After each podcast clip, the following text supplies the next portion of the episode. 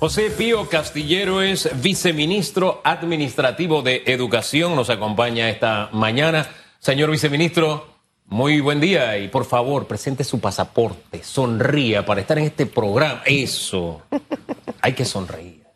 Bienvenido, buen día. Buen día, Elizabeth. Buen día, Hugo. Un placer compartir con ustedes esta mañana. Gracias, señor viceministro. Mire, las noticias en materia educativa me encantan y más cuando se trata de avanzar y, no de quedarnos atrás. Y quisiera que profundizáramos un poco sobre esta modificación del decreto ejecutivo número 25 que establece ya ese calendario del año escolar. Eh, esto fue a partir del 13 de abril y según lo que está establecido en, esta, en esta modificación, ya eh, se tiene que a partir del lunes 31 de mayo, los lentes, señor viceministro, porque si no, entonces leo la cosa al revés. Y estaba aquí luchando. Mire, a partir del 31 de mayo del 2021, eh, señala que el artículo va a quedar de la siguiente manera. Educación a distancia y semipresencial. Y obviamente eh, eh, todo el tema de las tutorías. Quisiera que nos explicara en detalle cómo queda esto para que los padres tomen nota y entiendan, al igual que profesores. Cómo no, muchas gracias, Elizabeth. En, efecto, eh, hablamos del decreto ejecutivo 25 que estableció el calendario escolar. Ese decreto en el artículo 2 establecía el tema de la educación a distancia. Se modificó en ese sentido. Es decir, que también se puede implementar a partir del 31 de mayo la educación semipresencial, con una serie de condiciones, como muy bien leíste o ves en el artículo eh, que se modifica el artículo 2 del decreto 435 del 13 de abril. Hay una serie de condiciones que deben cumplirse para que se pueda implementar o desarrollar la educación semipresencial en una serie de centros educativos, alrededor de 500 centros educativos, iniciando con 100 centros educativos, fundamentalmente aquellos denominados escuelas multigrados, que es aquella donde un docente da varios grados eh, de acuerdo al nivel educativo. Ahora, las, las fechas, eh, señor viceministro, este, este primer eh, trimestre, por decirlo de alguna forma, va a ser únicamente a distancia. ¿Cuándo finaliza ese primer trimestre? ¿Cuándo iniciaría el segundo? ¿Para qué fecha más o menos? Y si en ese, en ese segundo trimestre es cuando arrancaría este plan piloto, por decirlo de alguna forma, con los 100 centros educativos que van a guardar ciertos parámetros para garantizar, obviamente, la seguridad de salud tanto a los estudiantes como a los profesores. Exactamente como lo acabas de decir, así mismo es. El primer trimestre indudablemente va a terminar semi, eh, perdón, eh, a distancia termina el 4 de junio. Perdón, termina el 30 de, ah, de, mayo. El 4 de junio empieza el segundo trimestre. Ese segundo trimestre podrá ser, de acuerdo a la norma dictada el día de ayer, de manera semipresencial en esos centros educativos que hemos indicado, de las áreas fundamentalmente eh, comarcales, Los Santos, Herrera, en fin, verá, eh, y también la educación a distancia, siempre y cuando el centro educativo reúna, repito, las condiciones que el propio decreto señala expresamente. Yo quisiera ir a esos aspectos para que quedaran también totalmente claros. Para opinar sobre este tema es importante, padres de familia y estudiantes y todos los relacionados al quehacer educativo, estar claro en qué contiene para entonces opinar y si hay algo que mejorar, mejorarlo, porque toda obra humana es perfectible. Fíjese, lo primero que dice es haber conformado, o sea, usted usa la palabra siempre y cuando, siempre y cuando qué. Uno, haber conformado el Comité Escolar COVID-19 como lo establece la guía para el establecimiento de las medidas de bioseguridad para la reducción de riesgos de contagio de la COVID-19. Denos más detalles, cómo se establece ese comité escolar, quiénes lo compone, qué, qué, establece esa guía que ustedes citan allí. Bien, eh, esa guía fue dictada o reglamentada por el Ministerio de Educación y, ese comité escolar está integrado por el director del centro educativo, por un docente, por un padre de familia, por un estudiante, por miembros de la comunidad. Integrado de esa manera tienen la función de fiscalizar o de observar las condiciones exigidas por el decreto para poder realizar las clases.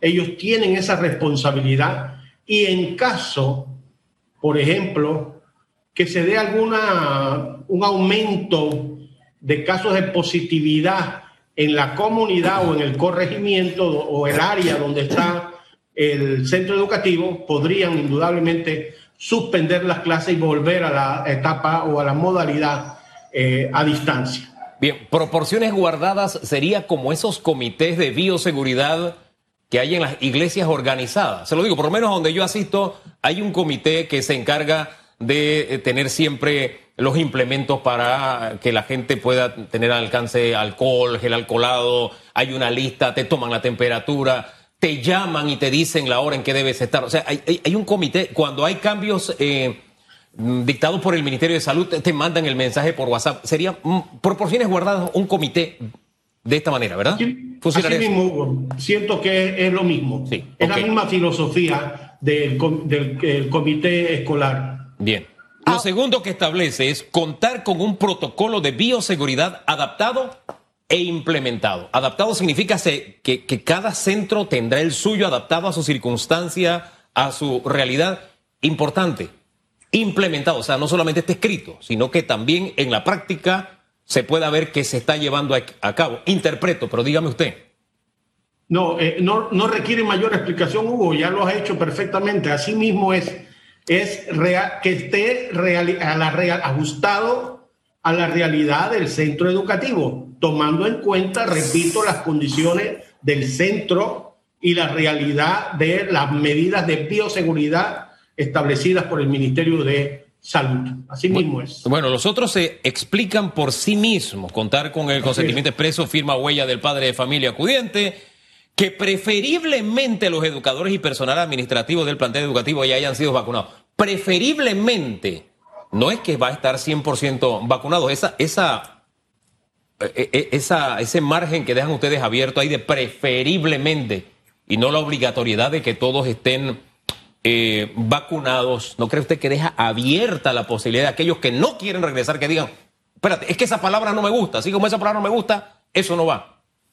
Sí, eh, ahora, el tema fundamentalmente aquí es que eso es una responsabilidad fundamentalmente del Ministerio de Salud.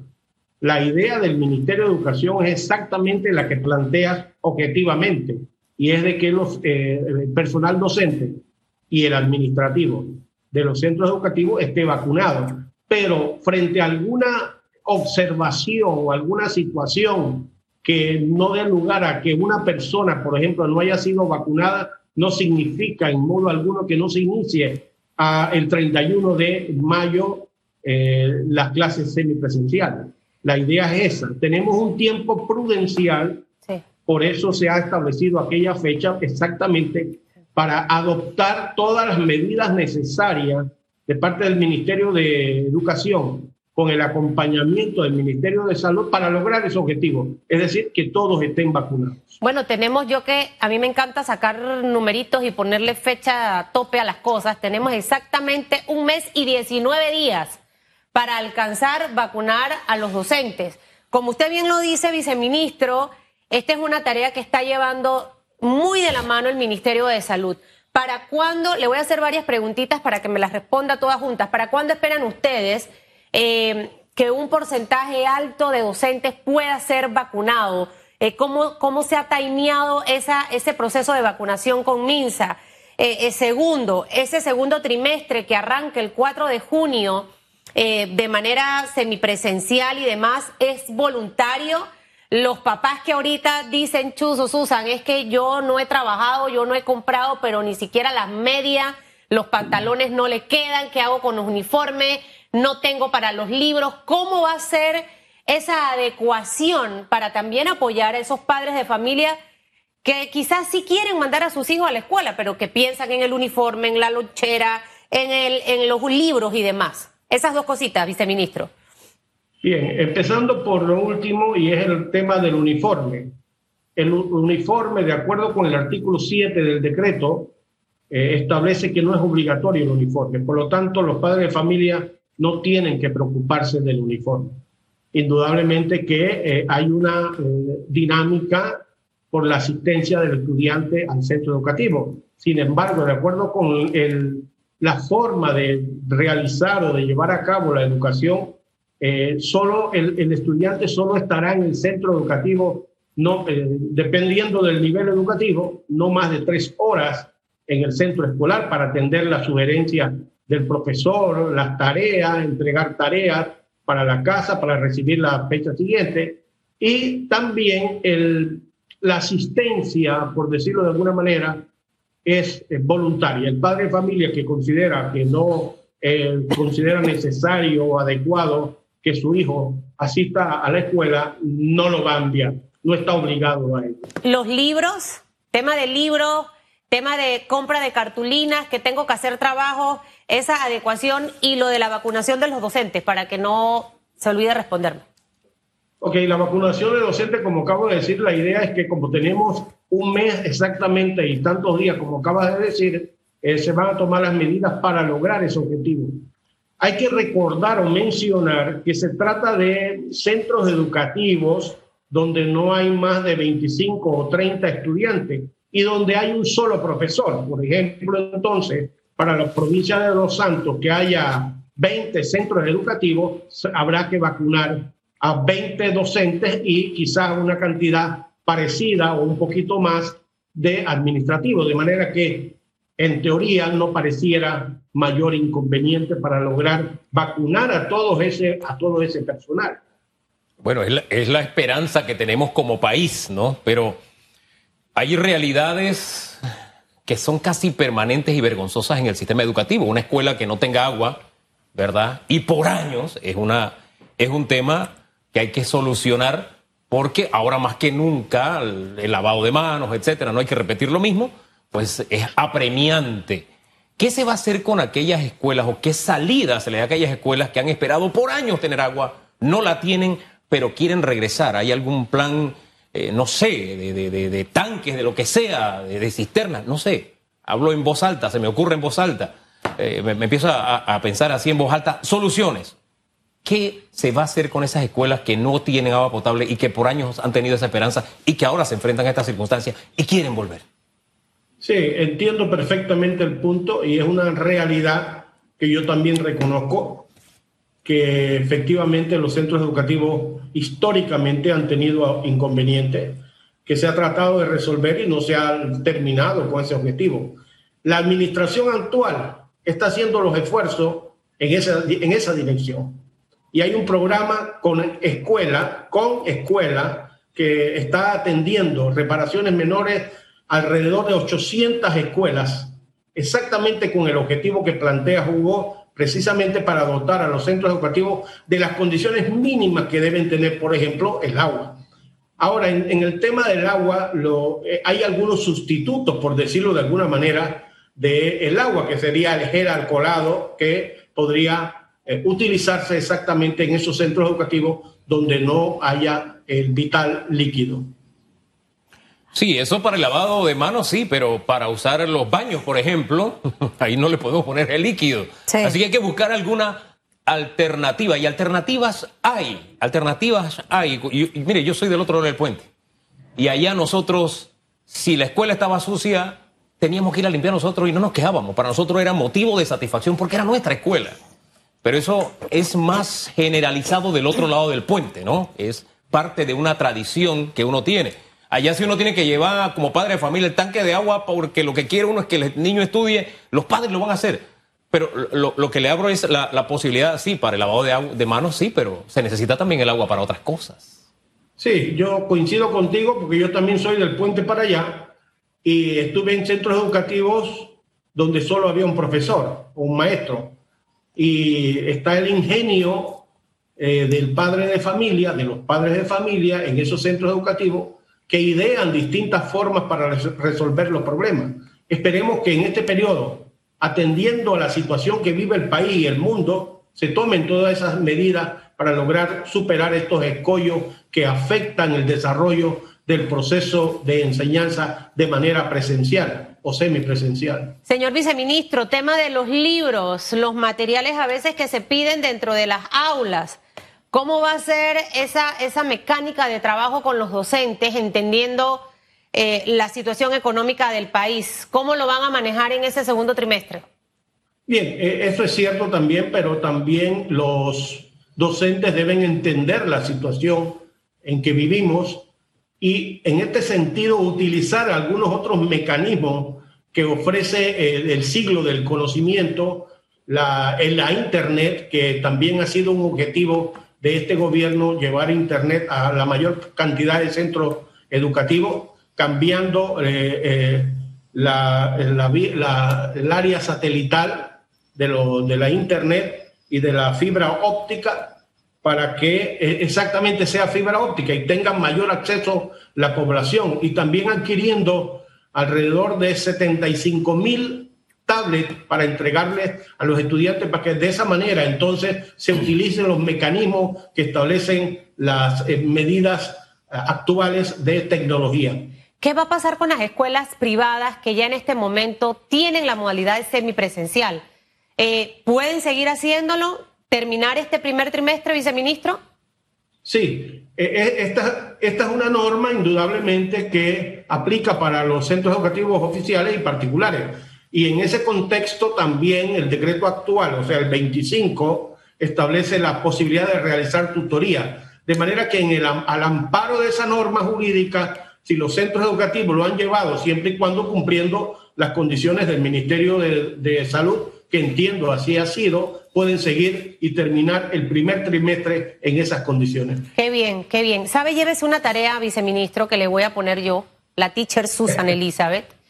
Eh, creo que va a ser bueno aprovechar todo este tiempo de aquí al 4 de junio, de mostrar esas 100 escuelas, de hacer videos de cómo va a ser ese protocolo de bioseguridad. Inunden las redes sociales con eso hay campañas que se pagan para que eso se masifique y le llegue a más gente.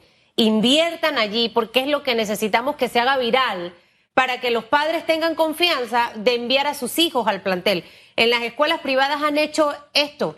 Desde febrero han sentado a los papás y les han mostrado cómo va el protocolo. Bueno, vamos a hacerlo con las públicas, porque creo que es la manera también de que la gente se sienta muchísimo más segura. Aprovechen este, este tiempo para divulgarlo posicionarlo bien, corregir lo que haya que corregir, eso también va a servir para ver, identificar detallitos y que se pueda arreglar. Alguien me pregunta si voy a mandar a Lucas a la escuela. Por supuesto, of course.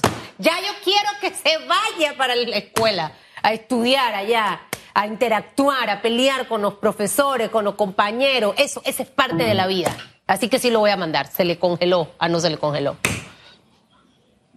Viceministro. Sí, eh, tendré eh, presente, Elizabeth, esa, esa tarea.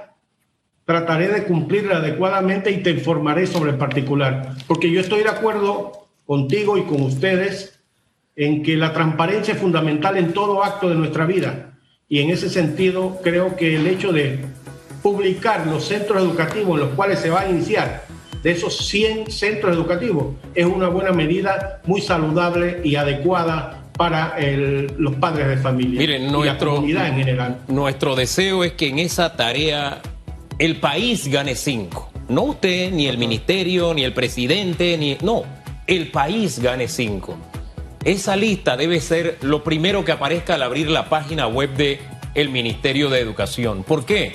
Porque cuando se dio un listado extraoficial salían escuelas de XZ lugar que sabemos que no está bien, pero no estaba en la lista. Eso, eso alimentaba el miedo. Entonces, si son 100, pongan esa lista que, y, y así uno tiene la tranquilidad. Si está esa, esa escuela en esa lista y está en pésimas condiciones, sabe uno que hay algo que hacer con esa escuela. Pero no inundar entonces las redes y toda, todos los medios de información inventada o mentiras. Entonces, la forma de combatir la mentira es con la verdad. Pongan ese listado. Mira, cuando uno abre la página, que eso sea lo primero que aparezca, o el llamado de esa página, porque el país necesita ganar cinco en este tema, porque en este momento somos un pésimo ejemplo a nivel mundial. Y tenemos que salir de ahí y podemos salir de ahí, que eso es lo mejor.